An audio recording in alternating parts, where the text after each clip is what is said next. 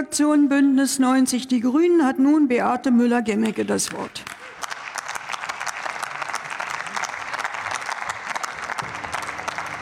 Ja, sehr geehrte Frau Präsidentin, Kolleginnen und Kollegen, sehr geehrte Gäste!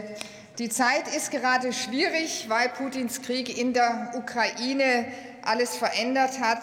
Es ist auch schwierig, weil uns jetzt die Fehler der Union einholen, die verfehlte Energiepolitik, die Abhängigkeit von russischem Gas.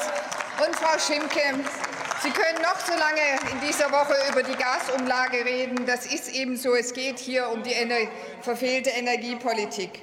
Bundeswirtschaftsminister Habeck muss jetzt in kurzer Zeit wegen der verfehlten Energiepolitik unsere Energieversorgung in wenigen Monaten komplett umbauen. Wir haben deswegen ein Entlastungspaket auf den, Pakete auf den Weg gebracht und müssen jetzt schnell Hilfen für kleine und mittlere Unternehmen bereitstellen.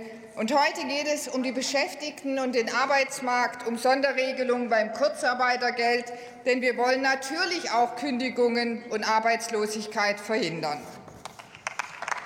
Noch wissen wir nicht, was durch die hohen Energiepreise auf dem Arbeitsmarkt passieren wird. Wir wollen aber vorbereitet sein und geben deshalb der Bundesregierung Werkzeuge an die Hand.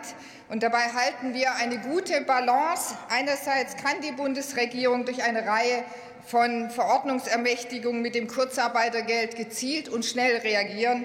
Andererseits ist das alles natürlich eng, zeitlich eng befristet bis zum 30. Juni 2023.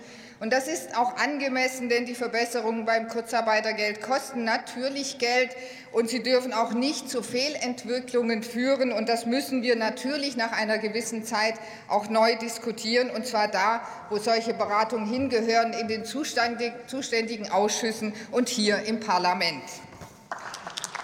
Mit dem Gesetz Heute machen wir die Bundesregierung handlungsfähig. Sie kann den Zugang zum Kurzarbeitergeld erleichtern, Bezugsdauer verlängern, Unternehmen bei den Sozialversicherungsbeiträgen entlasten, die Leiharbeit einbeziehen oder eben auch nicht. Und sie kann auch entscheiden, ob das Kurzarbeitergeld mit einem anrechnungsfreien Minijob weiter aufgebessert werden kann. Das bedeutet, falls es Turbulenzen auf dem Arbeitsmarkt gibt, kann die Bundesregierung schnell und bürokratisch das Kurzarbeitergeld so ausgestalten, dass es wirklich den Unternehmen hilft.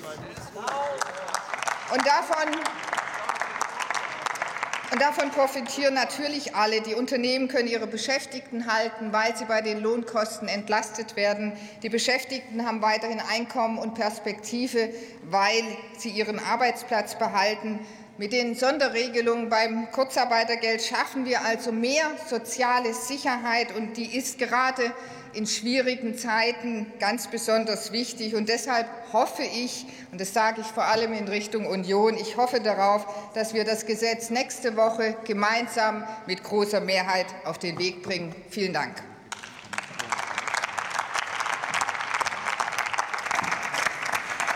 Für die AfD-Fraktion hat